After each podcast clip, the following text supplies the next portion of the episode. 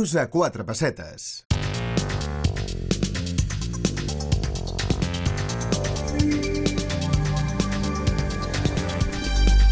I la veritat és que a mi m'emociona parlar de, de ràdio, especialment d'una emissora de ràdio tan mítica que va canviar tantes coses com és Ràdio Minuto.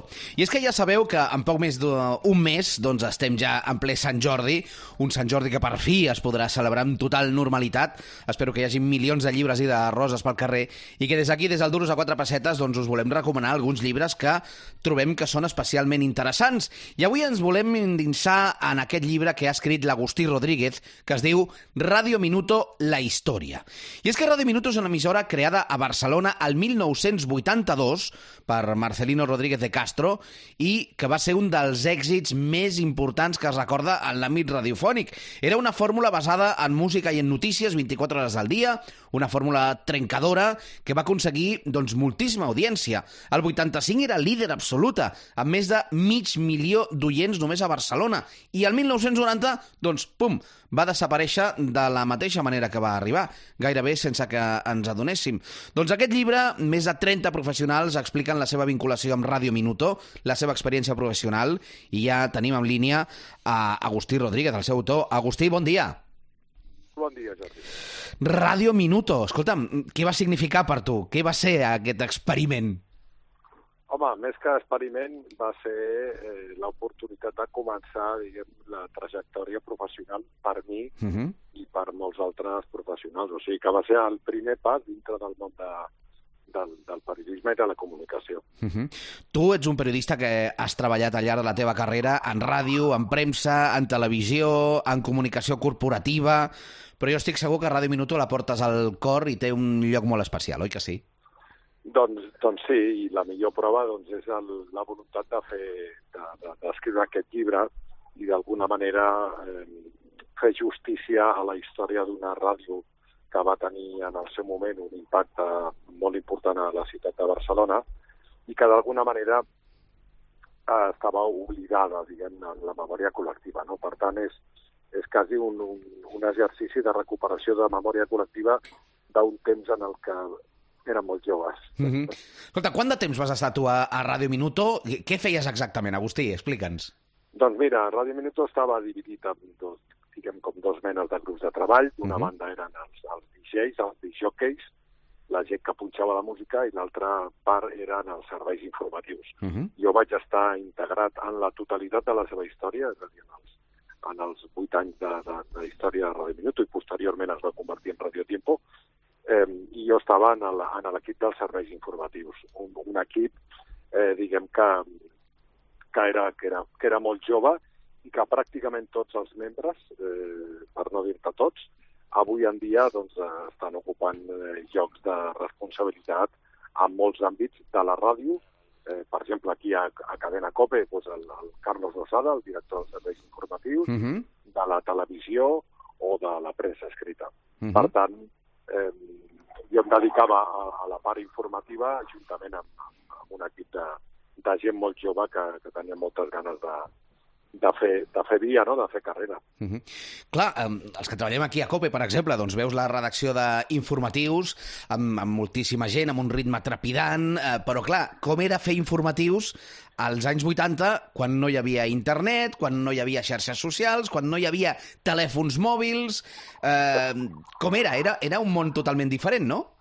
Moltes vegades he imaginat que hagués estat Ràdio Monitor uh, actualment, no? Mm. Eh, amb, amb amb l'eclusió d'internet, de les xarxes socials, de la pròpia telefonia mòbil, eh, etc etc. Doncs, doncs era una ràdio bastant artesana que treballava molt amb el telèfon, que treballava molt amb, amb el contacte directe al carrer amb la gent i que treballava moltíssim amb eh, les rodes informatives o les convocatòries de premsa, que en aquella època eh, eren moltes i, a més, eren multitudinàries. Els mitjans eh, la, la premsa, la ràdio i la televisió, òbviament han canviat molt la seva manera de funcionar, i en aquella època difícilment amb una roda de premsa hauria menys de, de 20 periodistes. Mm -hmm. Qualsevol roda de premsa, prefereixo de l'àmbit polític, de l'àmbit econòmic, de l'àmbit esportiu. Mm -hmm.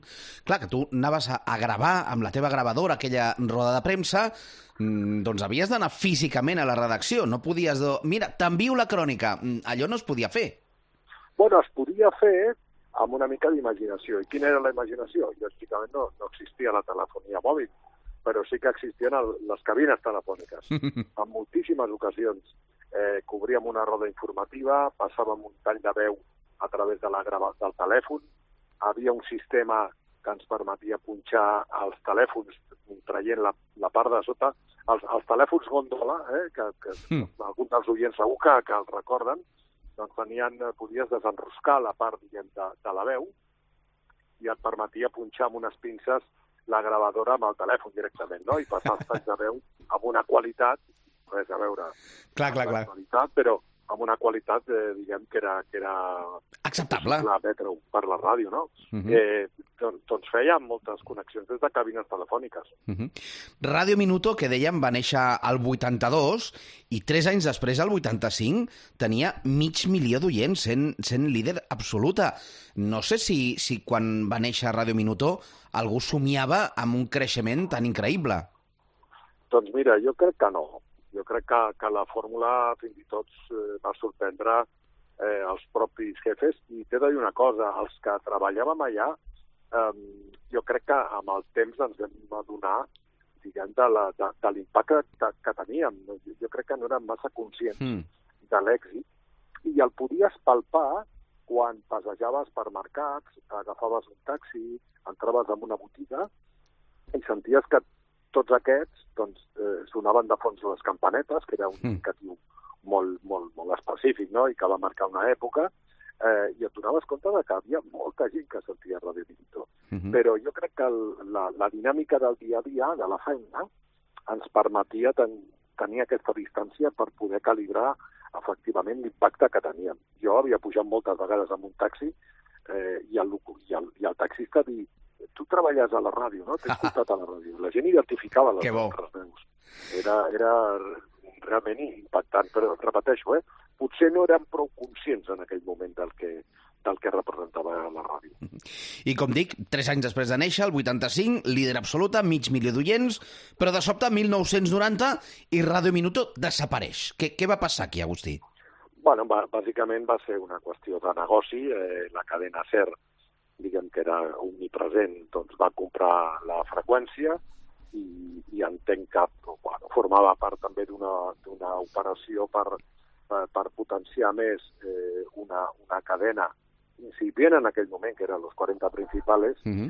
i el que va fer és, eh, saps allò que fan els grans quan, quan es mengen el, el, el peix petit, per entendre'ns, doncs, eh, doncs potenciar més la marca 40 principals, que òbviament és una marca d'èxit, i, i fer desaparèixer la competència que poguessin tenir. Però, uh -huh. repeteixo, va ser una operació empresarial de venda eh, de la qual nosaltres, òbviament, vam estar absolutament al marge. Clar. Eh, és un llibre que, com us dic, eh, està ja a la venda des del dia 7 de març, Radio Minuto, la història... Explica'ns, Agustí, com, com ha estat el procés de, de, de, de creació, d'escriptura d'aquest llibre, quant de temps has estat, doncs mira, això va sorgir a partir d'una conversa amb la filla del, del, del creador de Radio Minuto, amb la Isabel Rodríguez, mm. eh, i va ser una conversa durant la pandèmia, durant el tancament de la pandèmia. Mm. Eh, feia molt de temps que volíem posar una mica negre sobre blanc respecte a la història de Radio Minuto, però el tancament va ser una bona oportunitat per començar a contactar amb gent, eh, participen més, com deies tu al principi, més de, més, de, més de 30 persones que van passar per Radio Minuto, i vaig demanar, vaig demanar a cada un d'ells un, un petit testimonial, diguem, dels records que tenia d'aquella època, no? I mica en mica la suma de records, la suma d'experiències, eh, doncs, doncs va anar conformant diguem, aquest llibre que és, que és molt amè, que explica moltíssimes anècdotes, que descobreix alguns secrets, diguem, del que passava en aquells estudis. Home, explica'ns explica que... algun, explicant alguna d'aquestes anècdotes o d'aquests secrets. Bueno, eh, doncs, per exemple, la, la, la, les trucades que rebien pràcticament estan en directe del director a les 4 del matí, eh, quan, quan creies que no s'escoltava ningú i el director t'estava escoltant i et feia una trucada doncs, per, per, per corregir-te alguna cosa diguem, que, que havies fet o que havies fet malament tinguent en compte que érem gent molt jove, uh mhm. -huh. de, de, de 20 anys, de 20 i pico d'anys, i la figura del director doncs era, era la, la gran figura, no? la figura respectada i i tot temuda, no? O, o, o, o anècdotes entre companys, diguem, de, de, de, de, de, de missions o de, o de coses que van passar eh, als estudis. Jo, jo recomano amb molt de carinyo, eh, diguem, de lectura del llibre perquè, perquè descobrirem coses de gent de gent emblemàtica avui en dia, com pot ser el Toni Peret, el Toni Clapés, eh, el José Manuel Lázaro, eh, en Sergi Montfort, el mateix Carlos Lozada, que explica anècdotes divertides Uh -huh. dels sopars per la ràdio. O sigui que, eh, sí, sí, és, és, és, és una lectura molt amena i molt fàcil. Doncs una ràdio mítica com Ràdio Minuto, doncs la teniu aquest llibre a la vostra disposició que ha escrit l'Agustí Rodríguez amb més gent i que ja el teniu a la venda. Ràdio Minuto, la història. Gràcies per explicar-nos-ho i segur que, que quan es porta la droga de la ràdio dins, això és a per vida, que continues sent oient de ràdio mm, molt. Moltes gràcies. Gràcies, Agustí. Fins aviat. Gràcies a vosaltres, que passeu un bon dia.